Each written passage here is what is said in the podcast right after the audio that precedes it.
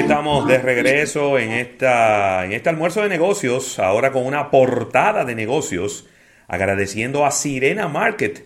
Sirena, más de una emoción. Y Rafael, quiero enfocarme en el inicio de esta portada de negocios con los datos eh, definitivos que nos llegan desde el, eh, bueno, esto es el Banco Central de la República Dominicana que publica estas informaciones sobre el flujo turístico que tuvimos en nuestro país durante el año 2020. Y aquí están los números definitivos y de verdad que son números que viéndolos graficados se ven peores que como cuando los escuchábamos. lamentablemente. Mira, eh, lo que estábamos recibiendo en promedio en los últimos tres años, 2017, 2018 y 2019, eran unos 6 millones 100, 6 millones 200, 6 millones 300 mil personas. Por ejemplo, en el 2017 recibimos 6 millones 187 mil 542. Luego en el 2018 6 millones 568 mil 388 y en el año 2019 6.446.036 turistas. Esos son turistas no residentes, pasajeros no residentes. Pues en el 2020 recibimos 2.405.315.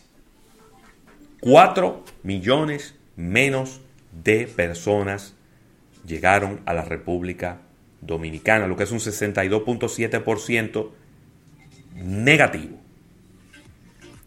Esto, negativo. Pues obviamente eh, genera preocupación. Genera preocupación porque, y bueno, ya es la realidad de lo que nos pasó, porque estamos en enero, ya obviamente tenemos que pasar la página y empezar a trabajar para mejorar esos números, pero esto nos da una fotografía de lo que ocurrió durante el 2020. Tengo otra gráfica por aquí que quiero compartir también con, el público y es que dentro de lo malo, dentro de lo malo, pues ha ido eh, aumentando la cantidad de turistas que llegan a la República Dominicana. Por ejemplo, julio, agosto y septiembre, eh, un promedio de 50 mil eh, turistas, pero en octubre llegaron 70.900, en noviembre 101.800 y en diciembre 185.900. Es decir, que ha ido aumentando, Rafael, la cantidad de personas que están llegando a la República Dominicana. Eh, y bueno, yo no quizá la velocidad que, querríamos, pero está aumentando. Bueno, porque imagínate tú que es difícil que se acelere esto, porque te voy a decir algo. Eh, los principales países emisores de turismo hacia nuestro país están en una situación complicada. Muy compleja. Complicada, muy complicada, igual que nosotros, pero, pero complicada, ¿no? Muy complicada. Entonces. Es la realidad. Ahí está. Eh, yo eh, vi en el fin de semana esta promoción de un viaje a ningún lado eh, personas que se montaron un avión en el aeropuerto de las Américas, dieron una vuelta de una hora alrededor de nuestra isla y volvieron a aterrizar en las Américas. Yo...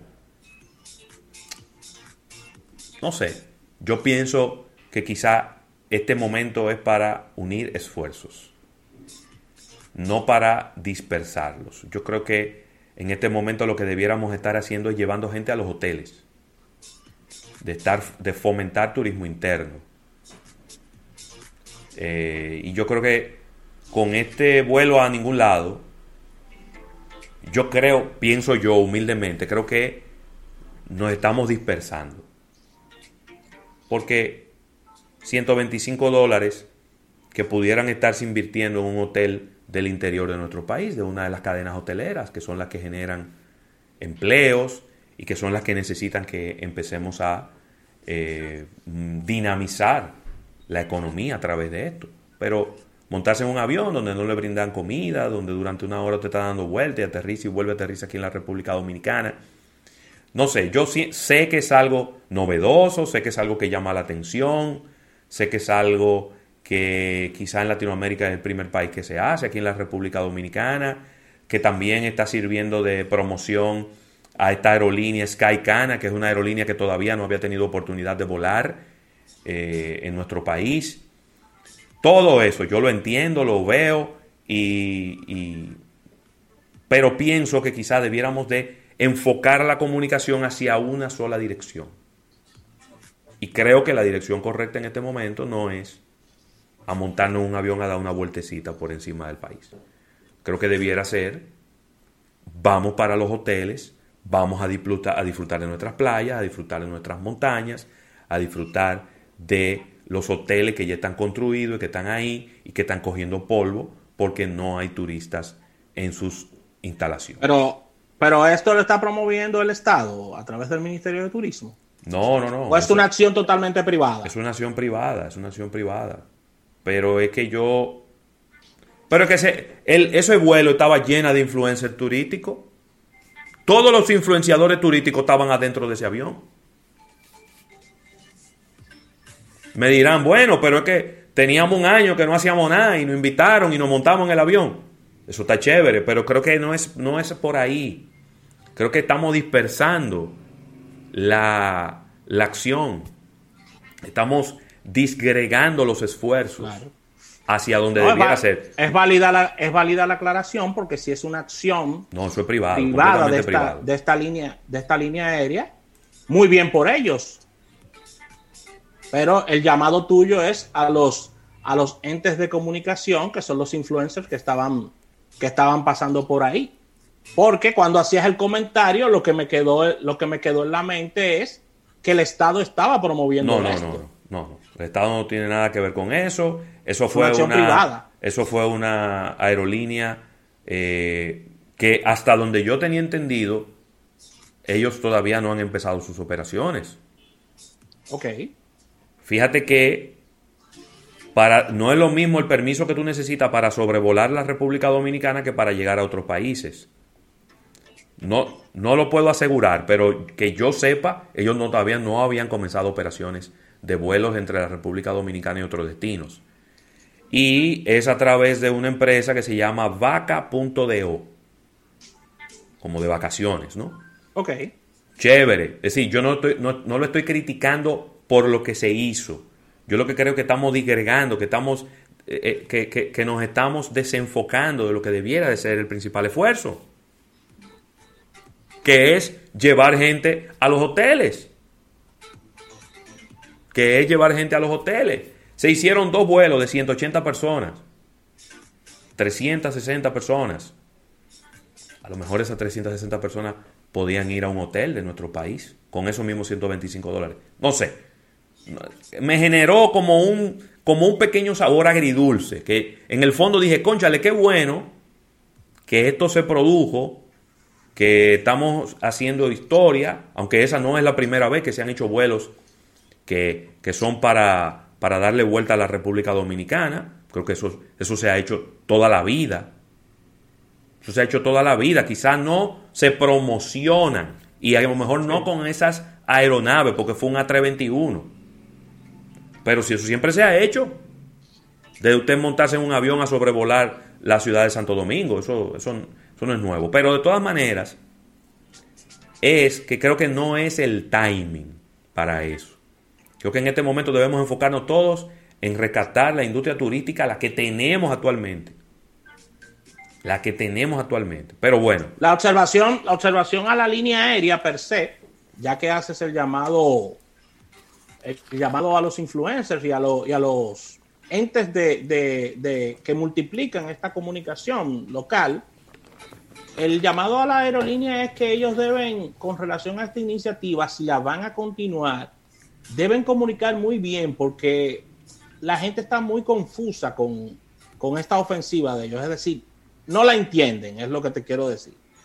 No, mucha gente no la entiende. Entonces, cuando tú tienes algo que mucha gente no lo entiende, eh, lo tienes que comunicar. Porque la gente dice, pero Entonces me montan, me dan una vuelta por República Dominicana y, ¿qué sentido tiene eso? O sea, hay mucha gente como, como preguntándose de qué se trata esto. Lo que pasa es que no se supone, a ver, no se supone que eso debe de atraer a personas que viajan con frecuencia.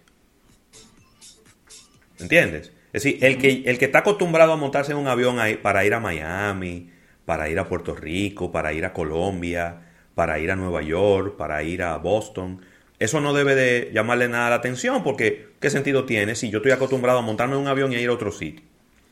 ¿Qué sentido tiene dar una vuelta por encima del, país? Eso supuestamente tiene como objetivo atraer a gente que no tiene visado y que nunca se ha montado en un avión. Ok. Entonces, con tu cédula, como tú no vas para ningún lado, con tu cédula te montas en el avión, te dan una vuelta de una hora y te aterrizan aquí. Y me imagino que esos 125 dólares son para pagar los impuestos. Porque por ahí es que andan los impuestos de un, vuelo en la República Dominicana. Eh, pero de nuevo, no sé. Eh, qué bueno que se dio, pero pienso que, que, debiéramos de aunar esfuerzos para llenar los hoteles. Antes que ponernos a, abrir otra, otro producto más que eh, pudiera estar compitiendo con lo que actualmente tenemos. Esa es mi opinión. Mira, Ravelo, y en noticias internacionales, Xiaomi está descartando totalmente de ser una empresa comunista del ejército chino.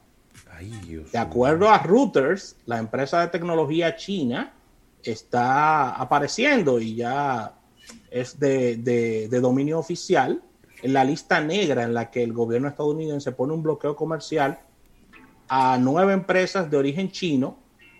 Y de acuerdo a este informe, el gobierno del presidente Trump ha colocado en lista negra a esta empresa de origen asiático y la empresa de fabricantes de aviones Comac y Xiaomi están sujetas a una prohibición de inversiones de Estados Unidos que obliga a los inversores americanos a deshacerse de sus participaciones en estas empresas y tienen hasta el 11 de noviembre del 2021 para eh, realizar esto. Por supuesto, esto es un decreto, esto puede ser sustituido por otro decreto del presidente Biden, pero mientras tanto, esto está corriendo como un, como un, un designio del presidente saliente Trump que coloca en lista negra, en un caso totalmente diferente al de Huawei, este de Xiaomi.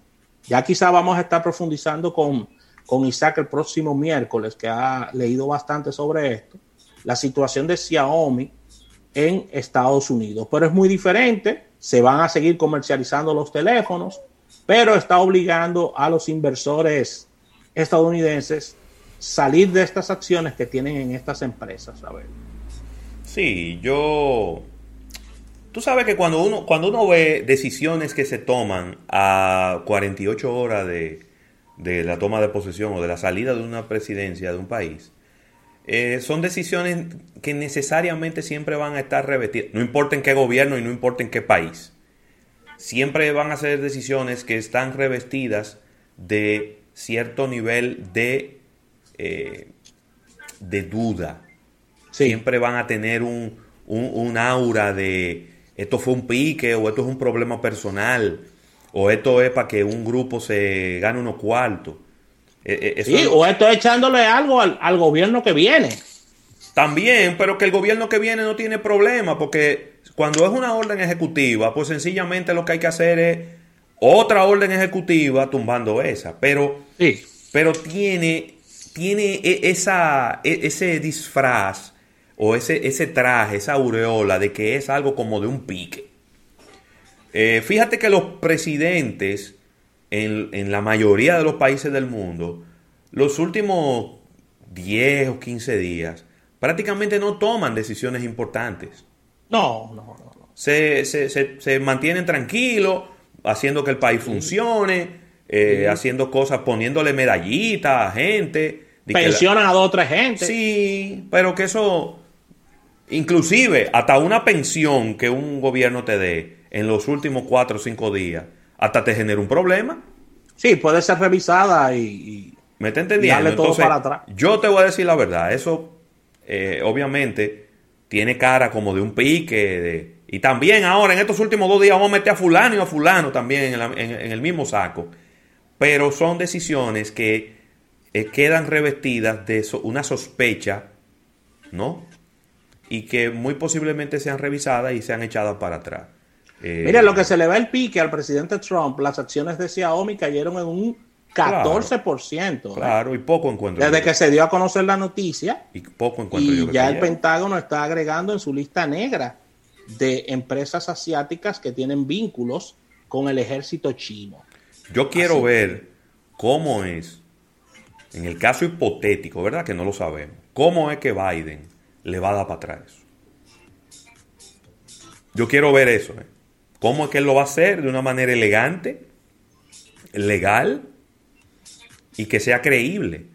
No, ajá, pero tú lo- eso, eso tú- lo que tú acabas de decir es hacia afuera. Sí. ¿Cómo él va a convencer a sus organismos de seguridad de que eso se va a echar para atrás, que él va a quedar bien con los organismos internos? Claro, no, pero es que al final... Ahí hay dos situaciones. Al final, recuérdate que el presidente de Estados Unidos debe de pedir sus eh, opiniones a los organismos de seguridad. Vengan acá, fulano. ¿Qué es lo que está pasando con esta compañía? Tráiganme la prueba, vamos a ver qué es lo que pasa. Y por eso era que yo decía, cuando estábamos hablando de este tema, eh, con nuestro amigo, nuestro compañero Isaac Ramírez nuestro amigo Marciano y Hipólito, que eso no va a ser tan sencillo de tumbar no como un decreto. Porque así mismo como ahora hay muchísima gente que todo lo que Trump hace se lo encuentra mal, y en la mayoría de los casos tiene la razón, en otros no. Así va a haber muchísima gente que todo lo que Biden haga se lo va a encontrar mal. Y Biden debe tener mucho cuidado porque recuerda que Biden no es un nuevo funcionario del Estado. No. Biden fue ocho años vicepresidente de la República Sí, y fue... tiene estuvo en 800 una mil años senador de Delaware. Sí, pero que él estuvo en una comisión que comenzó todas estas restricciones a todas estas empresas chinas, porque es que aquí lo que hay es un problema geopolítico y económico también, es un problema complejo. Sí. Es complejo, no, no solamente es un problema de seguridad nacional, o sea, vamos a hablar claros. A los estadounidenses no le conviene que Xiaomi, que Huawei, que Oppo sigan creciendo y sigan convirtiéndose en esos monstruos, aunque ellos hagan negocio con Estados Unidos. Lo que pasa es que al final... Esa es la parte que nuestro amigo Isaac Ramírez no ha entendido. Sí. Pero al final, ¿tú sabes qué es lo que pasa? Que ahora resulta que le salió el tiro por la culata. Porque ¿Cómo? lo que, con lo que no contaban es que con eh, las infraestructuras... A ver, el mercado de empresas tecnológicas no funciona de que lo que estamos del lado de Estados Unidos, lo que estamos del lado de No. China, lo que estamos del lado de No. Corea, lo que estamos del lado de Japón, lo que estamos del lado de Europa, son empresas de tecnología que son socias todas entre ellas. Sí, sí, porque lo que le ha pasado a Huawei no le ha convenido a Google, No le ha convenido a nadie, hermano. a nadie. A nadie le conviene. Porque todo el mundo estaba, dependía. Es decir, somos codependientes entre nosotros. Somos competidores. Pero al mismo tiempo somos codependientes entre todos nosotros. Sí, un ecosistema. Y ahora te digo yo, la industria automotriz está en un problemazo. Porque, ¿Cómo? Claro, porque ahora hay una, eh, un, problema de inventario de chips para las computadoras de los vehículos, porque las empresas estadounidenses no le pueden comprar chips a las chinas. Las europeas, algunas sí y otras no. Y las, y las chinas no le pueden comprar chips a las estadounidenses. Entonces ahora todo el mundo está agarrado de mano. Esperando. Y no es tan fácil como pues ponle otro chip. No, No es tan fácil, porque tú tienes que, a- para los modelos que vienen, a lo mejor sí, Pero para estos modelos de ahora tú no le puedes cambiar el chip así por así. Entonces hay un tema Es decir, se dañó el chip del modelo actual y eso es un problemón porque tú no lo puedes comprar. que no lo puede ni siquiera fabricar, hermano. El carro nuevo, ahora mismo los carros nuevos, los modelos nuevos no se pueden fabricar. Porque esos modelos nuevos que se están haciendo hoy se diseñaron hace 5 o hace 6 años atrás. Entonces, Pero un problemita. pero un problema. Y, y- y, bueno, quizá ha agarrado a la industria automotriz en uno de sus peores momentos y a lo mejor no se sienta ese, ese problema de inventario. Pero el problema está. El problema está ahí. Pero bueno. Y ya definitivamente eh, Huawei ha sacado pecho y dijo, bueno, este problema está aquí, nosotros no sabemos cuándo lo vamos a solucionar y vamos para darle ah, y vamos a darle para adelante con todo a Harmony. Harmony es un nuevo sistema eh, operativo Sí. que se traduce en que el 70% de los celulares vendidos en China son de Huawei. Es decir, que si los próximos celulares vienen con Harmony, ahí Google va a estar perdiendo una importante tajada de mercado en Asia. Porque los chinos van a comprar su celular Huawei con el sistema operativo Harmony. Ay, ay, ay. Y entonces ahí va a estar perdiendo participación Google y, y va a estar perdiendo mercado. Aparte de que le estás dando entrada a un tercer player. Y recuerden algo, ahora mismo todo el mundo está viendo mu- en mucha desventaja a los amigos de Huawei por su posición y por los años que tiene Google entre nosotros. Pero esto es una guerra de resistencia Totalmente. ellos poco a poco irán ganando y irán ganando su terreno y existe un ecosistema llamado iOS, existe un ecosistema llamado Android y ya tú le estás dando la entrada a, un tercero que probablemente las personas poco a poco comenzarán a, a probar Claro. y, y se, y se darán cuenta de sus ventajas y sus desventajas. Entonces, ya tú le estás dando entrada a otro player Sí. que se tomará su tiempo, por supuesto, pero que podrá tener una tajada. Y ojalá que crezca. Ojalá Claro, que mientras, crezca. mientras más competencia, mejor. Porque al final es lo que necesitamos. Necesitamos más sistema operativo. Sí. Necesitamos quizá salir de la camisa de fuerza que tenemos ahora mismo. Ahora mismo tenemos una camisa de fuerza. Tú nada más tienes dos opciones. O te va para iOS o te va para Android.